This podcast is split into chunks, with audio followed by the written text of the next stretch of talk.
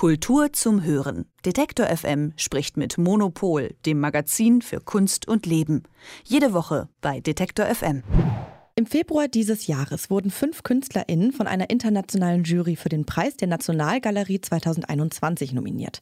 Im Hamburger Bahnhof in Berlin stellen sie jetzt ihre Werke aus. Im Rahmen der Berlin Art Week kann die Ausstellung seit gestern auch schon vorab besichtigt werden. Auch im Palais Populär wird ein Preis verliehen von der Deutschen Bank und zwar an den Artist of the Year. Dieses Jahr werden gleich drei KünstlerInnen ausgezeichnet. Über junge Kunst auf der Berlin Art Week spreche ich mit Elke Buhr, Chefredakteurin von Monopol. Hallo. Hallo.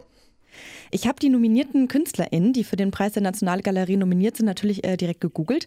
Und mir ist da als erstes aufgefallen, dass es eine sehr junge und auch sehr diverse Gruppe. Wer sind denn diese Nominierten?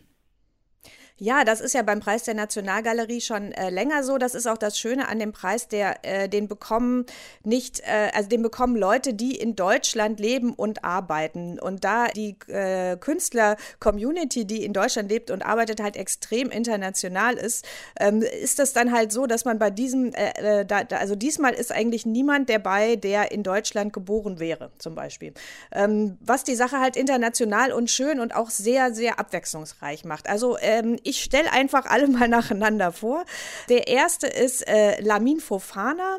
Der kommt äh, aus Afrika, der hat zusammen mit einem Franzosen gearbeitet, Nicolas Premier. Und ähm, der ist eigentlich, also Lamin Fofana ist eigentlich äh, Soundkünstler, ähm, Produzent elektronischer Musik. Also der kommt eigentlich von der Musik her und hat deswegen auch diesen Filmemacher noch immer, mit dem er so zusammenarbeitet. Und er sagt, das sei sowas wie, äh, wie so eine Jazz-Combo oder so, die so halt so zusammen ähm, Sachen macht. Und das funktioniert eigentlich sehr schön. Also der hat, äh, da, da sind zwei Filme. Ähm, ein neuer Film, der äh, sehr interessant ist, der ähm, handelt so von äh, geologischer Zeit und der Dehnung der Zeit und da wechselt, da sieht man immer so Steine und äh, Gesichter, die so ganz langsam abgetastet werden von der Kamera und die Musik dazu ist auch entstanden daraus, dass er Experimente gemacht hat. Er hat Steine mit Steinen gearbeitet, sie fallen lassen, ähm, keine Ahnung und er hat das dann extrem gedehnt und daraus dann Musik gemacht. Also das ist sehr avanciert. Das ist aber auch ähm, insgesamt fühlt sich das so ein bisschen klappig an und das ist sehr schön, einfach in dem Raum zu sein. Es gibt außerdem sogar einen Duft in dem Raum, sodass man so, ein, so eine ähm, sinnliche Gesamterfahrung hat. Und ähm, direkt daneben ist äh, auch eine Arbeit, die gut mit Sound arbeitet, nämlich von Sung Thieu. Äh, Sung Thieu beschäftigt sich ähm, intensiv mit der Geschichte der Vertragsarbeiter und Vertragsarbeiterinnen, die aus Vietnam in die DDR gekommen sind. Und ähm, diesmal hat sie eine Installation gemacht, da sind an der Wand ganz viele Dokumente, die ähm, über Listen so ähm, äh, zeigen, wer wann wohin gekommen ist und wie viele Leute wo gearbeitet haben. Also da sieht man, wie so eine eigentlich so eine kalte Verwaltung dieser Menschen. Und dann hat sie so eine ähm, so einen Raum gebaut, der sehr stark glänzt, also so ein metallisch äh, ausgestatteter Raum, so irgendwas zwischen Flugzeug und äh, und Maschinenhalle. Und da drin stehen so äh, Transistorradios, die äh, auch von äh, jetzt über eBay besorgt, also die von ähm, Arbeitern aus äh, Vietnam auch gemacht worden sind. Und da kommt dann so ein, so ein, äh, äh, so, so ein Elektrosound raus, der irgendwie so ganz anders ist als der die sanften Klänge nebenan und ähm, eher so auch dann zu dem Thema passen, einfach so Arbeit und ähm, auch irgendwie letztlich ein hartes Schicksal und so ein bisschen 80er. Also das ist irgendwie, finde ich auch, funktioniert sehr gut. Und dann haben wir noch zwei Positionen.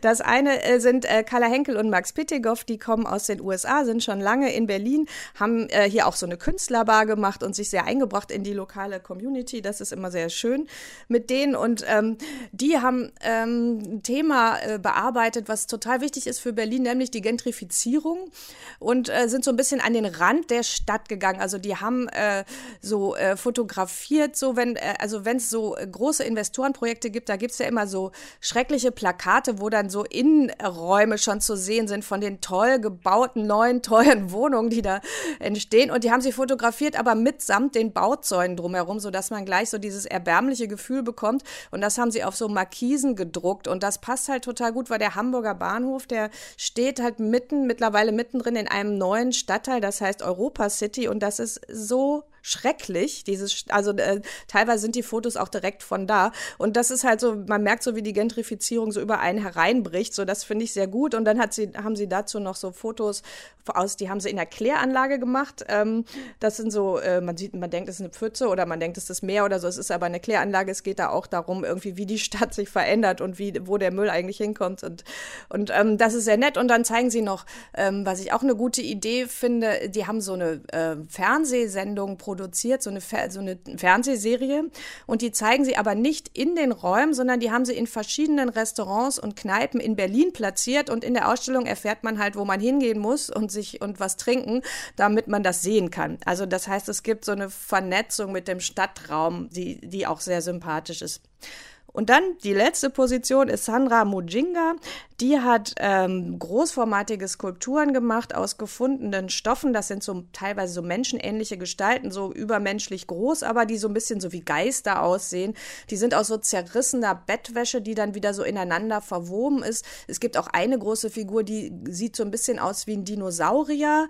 Und es geht da eigentlich darum, also es ist so, äh, sie interessiert sich sehr für Afrofuturismus und es geht so ein bisschen darum, so, so wie, wie wenn so Geister zu Besuch kommen. Also das ist eine rein Skulptur strukturale äh, äh, Position und ähm, ich hätte mir da vielleicht gewünscht, die macht auch Filme. Also ich hätte, das hätte ich gut gefunden, wenn da noch ein Film dabei gewesen wäre, damit man noch so ein bisschen mehr Kontext hat zu diesen Figuren. Aber sie sind auch so eigentlich sehr eindrucksvoll, sind auch in, in so grünem Licht.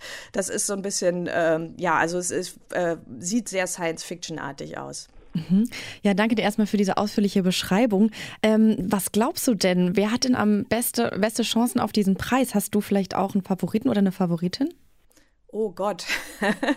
ich fand es wirklich schwierig. Das haben natürlich alle gestern gefragt. Man muss sich dann ja auch vorstellen, der oder die Gewinnerin bekommt dann die große Halle im Hamburger Bahnhof im nächsten Jahr, um da eine große Ausstellung zu machen. Und ich glaube, dass dann die, so eine Jury sich dann auch überlegen wird, okay, wer kann denn vielleicht sowas gut bespielen? Und da ist man natürlich dann relativ schnell, zum Beispiel bei Sandra Mujinga, die halt einfach mit ihren Skulpturen, ähm, die auch ins Großformatige gehen, da bestimmt was Gutes machen könnte. Auf der anderen Seite ist äh, zum Beispiel äh, Lamin Fontana mit seinem Sound auch eine ganz besondere Position und Sung Tue ist eigentlich auch toll. Äh, und äh, also es ist, äh, ich kann es nicht sagen und ich weiß auch gar nicht, wen ich mir selber wünschen würde. Das ist halt auch immer so, wenn die so unterschiedlich sind, dann haben so alle ihre, ihre eigene Logik und sind irgendwie für sich selber gut. Verstehe ich. Im Palais Populär, da wird auch äh, jemand ausgezeichnet, der die Artist of the Year, beziehungsweise drei sehr junge KünstlerInnen sind nominiert. Und allen drei ist gemeinsam, ich zitiere mal, auf ungewöhnlichen, dass sie auf ungewöhnlichen Wegen zur zeitgenössischen Kunst kamen und sehr spezifische Lebenserfahrungen und kulturelle Einflüsse mitbringen. Kannst du uns vielleicht ein bisschen was dazu erzählen? Ja, also das, ähm, da, die haben ja praktisch das Glück, dass sie jetzt nicht mehr konkurrieren müssen, sondern sie haben ja schon gewonnen. Also der Preis geht normalerweise immer äh, nur an einen Künstler oder Künstlerin, aber die haben jetzt da gerade ein Jubiläum mit ihrem Preis. Den gibt es seit zehn Jahren, dass die jedes Jahr einen Künstler aus, äh, wert, äh, auswählen oder eine Künstlerin. Und deswegen sind es in diesem Jahr drei. Und ähm, der eine, Maxwell Alexander, der kommt aus Brasilien und der hat so einen Hip-Hop-Kontext, äh, so ein, äh, ist in der Favela aufgewachsen und ist sehr stark mit Popkultur verwoben seinen Beitrag fand ich aber leider sehr langweilig. Ähm, da hat er so ein Cover, wo er mal mit bei Forbes bei den wichtigsten unter 30 irgendwie vorgekommen ist. Das hat er in ganz vielen Varianten mit Schwarz, Weiß und so Gesichtern ähm, halt nochmal abgemalt. Aber das fand ich jetzt irgendwie, das hat mich jetzt nicht umgehauen. Äh, da, da, da hätte ich gerne lieber was anderes von ihm gesehen, weil ich glaube, dass seine Praxis insgesamt sehr, sehr interessant ist. Dann gibt es Conny Meyer, das ist eine deutsche Malerin, die malt krass. Also die, die, die Bilder sind irgendwie immer ziemlich erschreckend, äh, finde ich. Also alle Figuren bei ihren Bildern haben so aufgepustete Lippen ähm, als wäre irgendeinem Porno entsprungen. Und es geht immer um so, äh, um so Kämpfe. Also in diesem Fall ist es so fast klassisch. Jemand kämpft mit einem Pferd und wird da niedergetrampelt, also sehr dramatisch. Also es ist interessant, aber es ist nichts, ähm, was man, äh, wo man sich, wo man so entspannt davor steht. Aber das soll man ja auch gar nicht bei zeitgenössischer Kunst. Und am tollsten fand ich eigentlich ähm, den, ähm, den Künstler aus Taiwan. Der heißt Xang Su San. Und ähm, der kommt aus einer Familie, die schon seit Generationen so äh, traditionelle Papier- und Papiermaché-Figuren herstellen, die dafür ähm, Trauerrituale und andere äh, rituelle Kontexte gebraucht werden. Und daraus, äh, ähm, also erstmal ist der, äh, sind ein paar von diesen Figuren zu sehen. Das sind so kleine Ratten und so total schöne kleine Krokodile und so. Und der hat so einen Stop-Motion-Film gemacht, wo man eine Figur sieht, die mit so Krokodilen kämpft und durch so einen Wald, äh, durch wie so einen verwunschenen Wald hüpft und so. Also das ist, ähm, das ist so zwischen Tradition, Folklore und, und Hightech, wie der das macht. Und das fand ich wahnsinnig faszinierend. Und das ist man allein, diese Figuren anzusehen, das ist irgendwie ganz toll. Also das ist natürlich dann so Handwerk, was man ja oft gar nicht mehr so hat in der zeitgenössischen Kunst. Aber wenn man das dann mal intelligent eingesetzt sieht, dann ist das auch ganz toll. Über junge Kunst auf der Berlin Art Week habe ich mit Elke Buhr von Monopol gesprochen. Ich weiß jetzt auch schon, was ich am Wochenende mache. Die findet nämlich noch bis zum 19. September statt. Danke dir, Elke, für deine Zeit. Gerne. Kultur zum Hören. Detektor FM spricht mit Monopol, dem Magazin für Kunst und Leben. Jede Woche bei Detektor FM.